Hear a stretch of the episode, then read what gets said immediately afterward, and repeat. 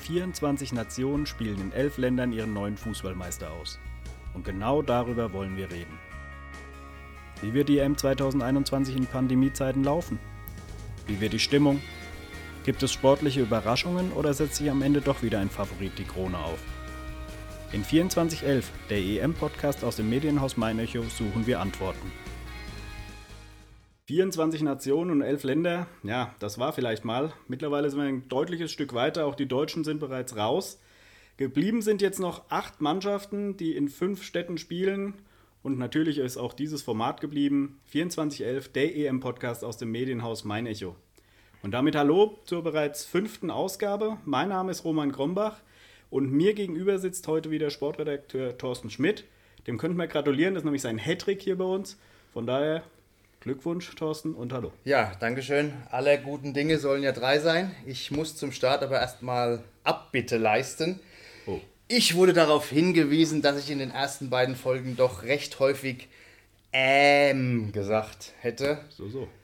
Äh, es heißt natürlich EM. Ah, natürlich. Genug gekarlauert. Äh, heute tragen wir alle Trauer, oder? Äh, ja, hält sich in Grenzen. Wobei ich sagen muss, ich war gestern tatsächlich ein bisschen stinkig nach dem 18 Uhr Spiel. Ähm, hätte die Deutschen gerne noch ein bisschen länger im Turnier gesehen. Auf der anderen Seite habe ich mir danach Schweden, Ukraine dann noch gegeben und da wurde die Laune dann schon wieder besser, weil andere Länder können offensichtlich auch Fußball spielen und vielleicht sogar besser Fußball spielen. Ja, also erstmal war die Enttäuschung da, sicher, aber ich bin nicht in ein großes Loch gefallen ich würde die deutsche Niederlage als in der Summe verdient einschätzen. Äh, da war es wieder. ja, aber auch nach den beiden Montagsspielen, muss man ganz klar sagen, war ein großer Abfall äh, zu erkennen. Ich würde sagen, wir dröseln das jetzt einfach mal auf. Wir fangen an mit einem Flop. So haben wir es ja immer gehandhabt, dass wir uns Tops und Flops des vergangenen Spieltags, in dem Fall Achtelfinale bei der EM, angeschaut haben. Und ja, ein Flop für mich ganz klar der deutsche Auftritt, nicht nur gegen England, sondern insgesamt die vier Spiele, vielleicht sogar schon die Vorbereitungen, die vergangenen Jahre. Also ich weiß gar nicht, wo wir da anfangen, aufhören sollen. Mm, die Ära Löw ist jetzt beendet. Ich finde es tatsächlich ungerecht, alles nur an ihm aufzuhängen. Auf der anderen Seite, doch, er hat auch einen großen Anteil an dem, wie es jetzt gelaufen ist als Trainer sehe ich auch so. Er hat sein System bis zum Schluss durchgedrückt, war nicht wandlungsfähig meines Erachtens. Er hätte reagieren müssen, auch mal an seinem System zweifeln sollen vielleicht. Gestern fand ich es dann ganz krass. Es war okay, aber es haben wieder die Ideen gefehlt, Inspirationen im, im Offensivspiel da wirken unsere Spieler auch irgendwie gehemmt, habe ich fast den Eindruck. Wir haben Einzelkönner, aber bevor sie ins 1 zu 1 gehen, drehen sie sich lieber um und spielen quer, weil dann bleibt Deutschland im Ballbesitz. Das wollen wir, aber wir kreieren keine Chancen. Also ich habe auch das Gefühl, dass der so der, der ganz klare Plan dahinter gefehlt hat. Auch gegen England wieder. Und viele Spieler da, glaube ich, vielleicht ein bisschen unsicher unterwegs sind. Auf der anderen Seite wenn, wir, wenn man überlegt, Thomas Müller macht das Ding zum 1 zu 1, dann reden wir heute wahrscheinlich komplett anders. Also erstmal, die Deutschen waren gestern keinesfalls, in meinen Augen zumindest nicht das schlechtere Team. Sicher es waren nicht. zwei Teams, die auf einem ähnlichen Niveau waren und das Niveau war aber insgesamt verglichen zu anderen Partien eher unten anzusiedeln. Beide haben nicht so das ganz große Risiko irgendwie gehabt in ihrem Spiel. Und die Engländer hatten irgendwann das Glück, dass sie es 1-0 machen. Das 2-0 ist dann mal geschenkt, sage ich. Aber also das war, es ja, die Entscheidung fiel durch eine Kleinigkeit und dann ändert sich natürlich auch viel. Selbstverständlich kann es anders laufen, wenn, der, wenn die tolle Abnahme von Havertz reingeht. Oder das Ding von Werner in der ersten Hälfte. Das Ding direkt. von Werner. Wir hatten ja, es hat sich ja angedeutet, wie es klappen kann. Aber es war noch zu wenig konsequent. Genau, und so, und das ist, glaube ich, der Hauptkritikpunkt, den man sagen kann. Auch fällt natürlich auf, die Engländer haben sich bei ihrer Aufstellung was gedacht. Sie haben von der Viererkette auf die Fünferkette umgestellt, weil sie festgestellt haben, hey, Moment, die Deutschen mögen das nicht, dann lass es uns doch so probieren. Und das sind so Dinge, die wir bei den Deutschen gar nicht gesehen haben. Aber ich kann mich auch noch erinnern, ich glaube 2012 war das, da wird Löw gesagt, er hat das Spiel vercoacht gegen die Spanier, weil er sich zu sehr am Gegner orientiert hat, wenn ich das richtig im Kopf habe. Und jetzt wird ihm das genau anders ausgelegt und sagt, zu stur an seiner seiner Taktik festhaltend, ja, das kann ja nichts werden. Man muss vielleicht sich auch mal am Gegner orientieren. Also da fehlt offensichtlich so ein bisschen die Mitte, könnte man vielleicht sagen. Ja, aber es ist ja so, dass die Gegner sich auf das deutsche Spiel einstellen und sehr defensiv außen dicht machen. Die einzige Mannschaft, der es nicht gelungen ist, waren die Portugiesen, die reingerückt sind und das haben wir genutzt.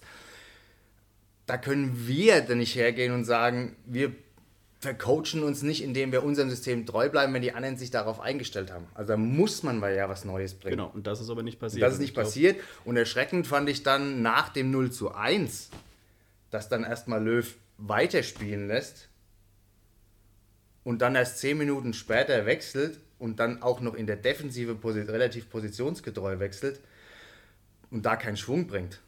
Ja gut, ja. Ich, soweit ich das gesehen habe, Can sollte Can für Ginter. aufräumen und, und Hummels hat er dann irgendwie so zumindest die letzten paar Minuten nach vorne beordert. Ja, und Volland, den er überraschend äh, ins Aufgebot geholt hat als einzigen zentralen Stürmer, ja. der bleibt äh, draußen und die Einwechslung von Musiala in der Nachspielzeit beim 0-2 ist ja nur noch ein Geschenk an den Jungen. Ja, äh, als Löw Zukunftsversprechen. Sagt, Löw sagt daher, er ist noch nicht so weit, wie viele denken. Er ja. muss das als Trainer tatsächlich wissen, ob er den, den Jungen in so einer Situation bringen kann oder nicht. Gegen Portugal könnte man so sagen, hat der Junge auch ihnen den Arsch gerettet oder den Deutschen. Gegen Ungarn. Gegen Ungarn.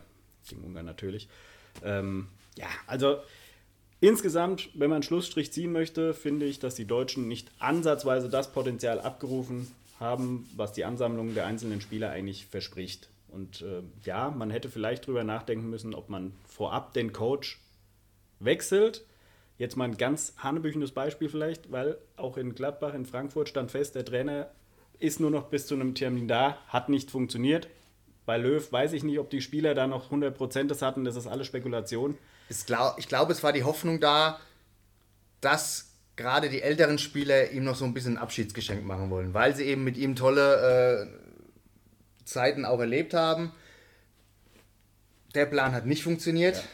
Und jetzt sitzen wir da, die Deutschen sind nicht mehr dabei. Wir müssen ein Viertelfinale schauen mit acht anderen Mannschaften. Aber ich habe es ja vorhin schon mal erwähnt, es gab auch tatsächlich andere Kicks, die ja, deutlich erfrischender zum Anschauen waren. Ähm, red natürlich da vom Montag mit den zwei Riesenspielen. Ich weiß gar nicht, was ist in der Summe? Acht Tore, sechs Tore, 14 Tore plus Elfmeterschießen. Also da ging es ab. Das hat Spaß gemacht. Welches Spiel hat dir von den beiden vielleicht sogar noch einen Ticken besser gefallen? Wegen des Ausgangs ähm, die Schweizer, weil einfach eine schöne Überraschung. Bei Kroatien, Spanien hat sich letztendlich dann doch der aus meiner Sicht leichte Favorit durchgesetzt. Dass die Schweizer nochmal zurückkommen nach dem 1 zu 3. Und man muss ja sagen, die drei Tore von Frankreich, alle für sich betrachtet Weltklasse. Mhm. Und da habe ich gedacht, das lassen sich die Franzosen nicht mehr nehmen. Das Problem war, glaube ich, dass sie auch selbst davon überzeugt waren. Ja, so sinnbildlich diese, diese Jubelorgie von Pogba, der da über allem äh, mhm. geschwebt ist. Sie waren sich, glaube ich, dann einfach zu sicher und sie hatten gedacht, die Schweizer haben wir jetzt ausgenockt und ja gut, aber das hat, glaube ich, tatsächlich jeder gedacht, der das Spiel gesehen hat. Die gehen 1-0 in Führung, überraschend. Dann haben sie den Elfmeter, verschießen den. In dem Moment hat, glaube ich, jeder gewusst, okay, das ist so ein klassisches Spiel, jetzt wird der Favorit wahrscheinlich das Ding drehen. Dann kommen die Franzosen, spielen 5 bis 10 Minuten überragend. Da kommt keine andere Mannschaft bei dieser Europameisterschaft mit, da bin ich mir ganz, ganz sicher. Allein das 1-1 von Benzema, für mich hat das eigentlich zwei Tops verdient, weil die Annahme war überragend, danach den Ball noch drüber. Also kann ich mir x-mal anschauen, dieses Tor. Richtig, richtig geiler Fußball, den sie da zelebrieren. Und klar, dann, wenn sie dann das Selbstverständnis haben, gutes Ding haben wir in der Tasche. Ja, leider haben sie die Rechnung ohne Schweiz gemacht und die kommen dann nochmal über ein riesen Kämpferherz zurück. Und das macht Fußball ja irgendwie auch aus. Das ist wirklich, also da, deswegen, deswegen guckt man es. Und ja, Sommer ja, aber wenn man dann nochmal diese, diese sensationellen Minuten der Franzosen nimmt, auch wenn sie jetzt ausgeschieden sind, also wenn das nicht vom, von Erfolg gekrönt war, das waren ja genau Situationen, die dem deutschen Team gefehlt haben. Dass einer mal einen auspackt. Ja, gerade so den Doppelpass zwischen Mbappé und äh, Griezmann vor dem 2-1 in den Strafraum gespielt, mit der Hacke weitergeleitet. Ich glaube, Groß hat es einmal probiert, ist irgendwie dann gescheitert, weil der Ball irgendwo hängen geblieben ist. Aber diese Aktionen, die haben mir im, ich sag jetzt mal, Schema L für Schema Löw gefehlt. Also könnte man jetzt sagen, die Deutschen haben ihr Potenzial mehr oder weniger gar nicht gezeigt. Und die Franzosen haben es zu kurz gezeigt und unterm Strich ja, sind beide ich, raus. Ich glaube auch, Spieler wie Griezmann oder Mbappé, die hätten, glaube ich, Löw längst den Mittelfinger mal gezeigt, wenn er sie so in ein System gepresst hätte. Vielleicht haben, vielleicht haben wir im deutschen Team der ein oder andere so den Mittelfinger gezeigt und deswegen ist die Leistung dann so gewesen, wie sie gewesen ist. Weiß man es? Kommt vielleicht im Nachhinein raus. Ja. Ja, also man, man hat ja schon Krummeln gehört, der ein oder andere Spieler macht die Taktik nur widerwillig und so weiter. Aber wie gesagt, diese Geschichten werden in den kommenden Wochen genug auf uns zukommen. Ähm, ich fand Spanien, Kroatien, Schweiz, Frankreich, das waren zwei Riesenspiele, haben mir richtig viel Spaß gemacht. Deswegen freue ich mich auch aufs Viertelfinale jetzt. Ja, es war auch der Montag an sich betrachtet mit diesen beiden Spielen war Werbung für den Fußball. Es, ist, es war auch ein Tag für die Fußballhistorie mit der einzigen Einschränkung. Mit meinem Betriebssystem waren die Bilder nicht so recht kompatibel, ja, die ich da gesehen habe. Zehntausende von Fans ohne Abstand, ohne irgend völlig enthemmt. Laola-Welle und jetzt kommt die nächste Corona-Welle. Ähm, ist, ein, ist ein Flop bei mir, habe ich mir auch notiert. Ich weiß auch nicht, es ist ja durchaus möglich, dass diese Spiele sich nie so entwickelt hätten ohne diese Kulisse. Vielleicht wären die Spiele 200% langweiliger geworden. Ich will ja nicht in Abrede stellen, dass die Zuschauer ihren Beitrag zum, zum diese sportlichen Glanzleistung gegeben also, also bei England, Deutschland bin ich mir ganz sicher, dass die Zuschauer einen Riesenanteil hatten. Aber da gebe ich dir auch recht, das ist wirklich, wenn man überlegt, was dahinter steht, Delta-Variante, gerade in England auf dem Vormarsch, so viele Leute. Ähm, Hygienekonzept oder wie auch immer die UEFA das genannt hat, funktioniert in solchen Momenten nicht. Also nochmal, ich habe das in dem Podcast schon mehrmals, für mich gehört es einfach dazu, wie Leute sich enthemmt freuen, um, um Hals fallen, das gehört alles, das ist Fußball. Ne? Ich mag diese Bilder, ich will diese Bilder, aber ich habe genau wie du direkt im Hinterkopf, oh, oh, ob das gut geht. Und ja, das ist, das ist ein Riesenproblem, vor allem wenn man dann auch noch hört, überraschenderweise sind 300 Finnen bereits positiv getestet, die beim Spiel in St. Petersburg waren. 800 Leute sind wohl gar nicht getestet, obwohl vorgeschrieben, wieder eingereist in die Heimat. Also, dass es schief gehen kann, sieht man nur daran. Ja. Ähm, und wir reden ja auch nicht davon, dass jetzt im Stadion, selbst wenn sie da eng aufeinander hängen, gut durchlüftet, mag sein, dass die Aerosolforscher sagen, kaum Ansteckungsgefahr. Aber man hat ja auch Bilder gesehen, wie tausende niederländische Fans vor ihrem Achtelfinale ja, also in den Gassen rum irgendeinen äh, Flashmob-Tanz aufführen. Leute da sind um nicht nur Getestete oder Negative oder Geimpfte. Ja? Genau, also im Stadion sind zehn, immer die zehn gleichen Nasen, sollte man meinen, um einen herum. Klar, aber du bist vorher noch ein Trinken, du bist auf der Straße feiern. Und wie gesagt, es gibt ja nicht nur die Leute im Stadion, es gibt die Leute, die vor dem Stadion sind. Ich meine, es sind 30.000 Schotten zum England-Spiel eingereist. Die waren nicht alle im Stadion so und du kannst die ja gar nicht unter Kontrolle haben. Und ja, ich sehe schon da auch ein Problem. Dieser EM als Brandbeschleuniger könnte uns um die Ohren fliegen. Muss nicht sein, könnte passieren.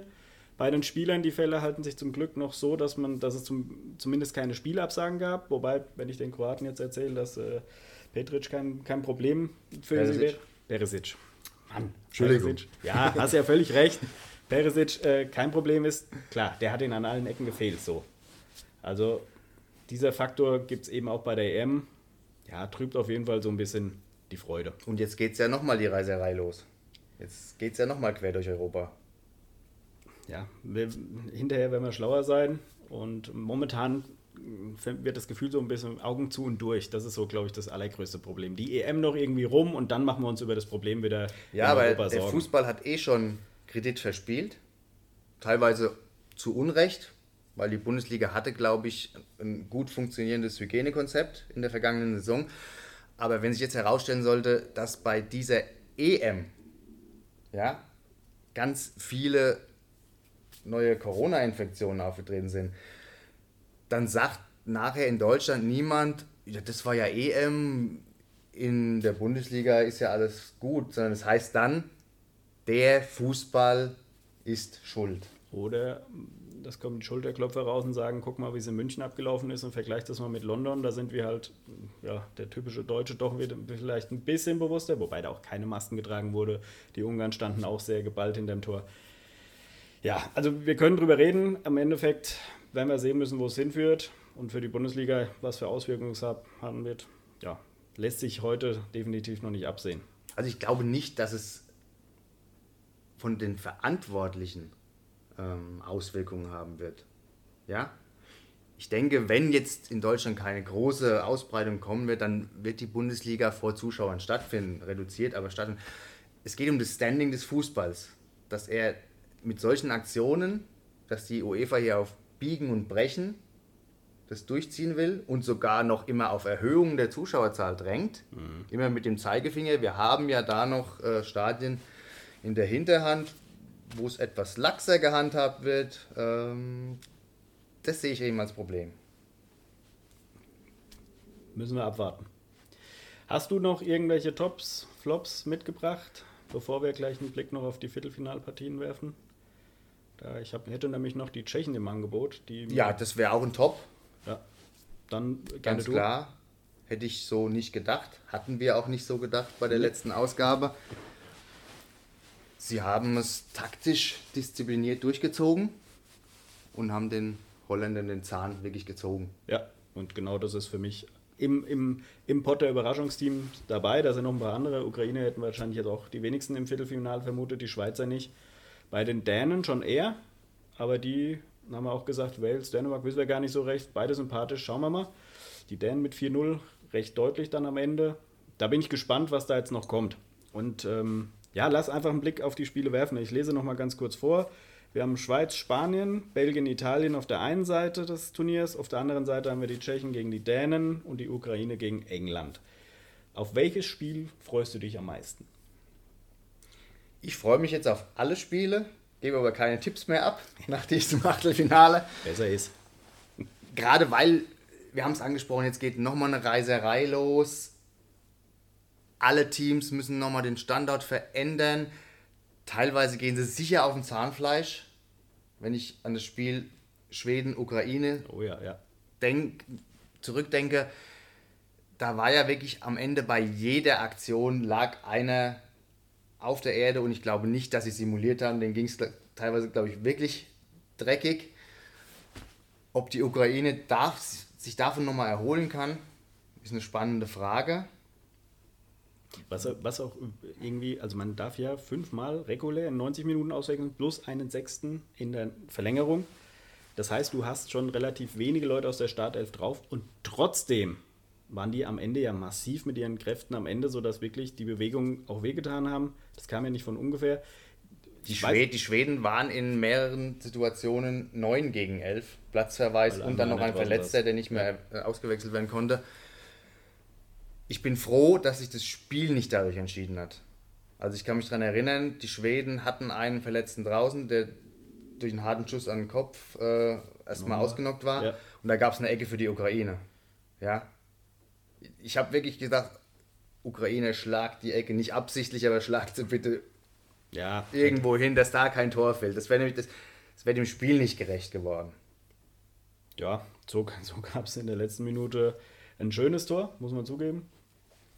Ähm, Ukraine, England, nee, nee, nee, ich bin mal, weiß ich nicht. Schaffen das die Engländer oder ist da sogar vielleicht mehr drin für die Ukraine? Die Engländer sind natürlich jetzt äh, ja, over the moon, ja. Ja, oder sie machen halt einen Haken. Sie haben ihr großes Ziel, die Deutschen endlich mal schlagen, erledigt. Und wenn die, Mannschaft, die wenn, die Mannschaft, wenn die Mannschaft das ausblenden kann, was da jetzt drumherum ist. Also die Insel ist ja jetzt, steht der Kopf. Ja. Erstmal zurecht, nach der langen Durststrecke gegen Deutschland. Ja wenn Southgate sie jetzt wieder zurückholen kann und sie defensiv wieder so gut spielen, sie, sie stehen ja relativ stabil, immer noch kein Gegentor, und dann die doch angeschlagene Ukraine, würde ich sagen, Vorteil England. Was du aber nicht tippen würdest. Hast du gesagt. Ich tippe ja nicht mehr. Ich mache eher an keinen Tippspiel. Ähm, Tschechien, Tschechien, Dänemark. Gerade eben hatten wir die Tschechen, die die gute Taktik hatten, die gute Idee. Ob das nochmal 1 zu 1 gegen die Dänen so klappen könnte, fraglich. Dänemark aber auch wie, ja, wie so eine Art Wolke jetzt mit der, mit der, nach, dem, nach dem Schicksalsschlag im ersten Spiel, dann die Befreiung. Spannend. Und auf der anderen Seite drei Top-Favoriten noch, die direkt mehr oder weniger aufeinanderprallen und die kleine Schweiz. Also Schweiz, Spanien. Ja, auch die Schweizer müsste man meinen, dass die richtig, richtig müde sind. Bin gespannt. Und bei Belgien, Italien, das ist ja vielleicht sogar so schon im Viertelfinale so ein kleines vorweggenommenes Finale, oder? Definitiv zwei Mannschaften, die schon vor dem Turnier als Top-Favoriten galten. Für die Italiener spricht vielleicht ein bisschen, dass sie ihren Durchhänger gegen Österreich hatten und gewarnt sind. Ja, und da war sie, glaube ich, so ein bisschen überrascht, dass es nicht so der Selbstläufer aus der Vorrunde wird tatsächlich. Da haben sich Das wirklich schwer getan. Vielleicht der, der, der Warnschuss vor den Bug zur rechten Zeit. Ja. Belgien gegen Portugal war jetzt auch, also das war vielleicht sogar mit eins der langweiligeren Spieler, wenn ich, wenn ich so drüber nachdenke. Ja. Aber he heißt ja Ganz, nichts. ganz, frech, ja, ganz frech fand ich den Auftritt von Cristiano Ronaldo. Er ist ja nur noch rumstolziert und, und alle anderen Portugiesen wussten da nicht mehr, was sie machen sollen. Und er ist ja teilweise, er hat sich dann auch so, so im Mittelfeld rumgeschlichen, mal über den Ball gestreichelt, kaum von der Stelle bewegt und dann ist ihm der Ball sogar mal versprungen. Dann war er richtig so, oh. ja, der, der nach dem Spiel dann auch die Kapitänsbinde auf den Boden geschmissen, noch bevor er in den Kabinengang ge- gelaufen ist. Äh, da hat er auch ordentlich Kritik aus seinem Heimatland bekommen. Wäre nicht ein Kapitän, ein Kapitän würde das niemals machen. Naja, müssen wir uns keinen Kopf mehr machen. Auch die Portugiesen sind raus. Ich würde sagen, wir schließen diese Folge ab. Ich sage dir danke. Ich sage den Zuhörern und Zuhörerinnen danke. Und wir melden uns dann wieder nach dem Viertelfinale, vor dem Halbfinale. Bis dahin eine gute Zeit. Macht's gut. Ich sag, ähm, Natürlich. ciao.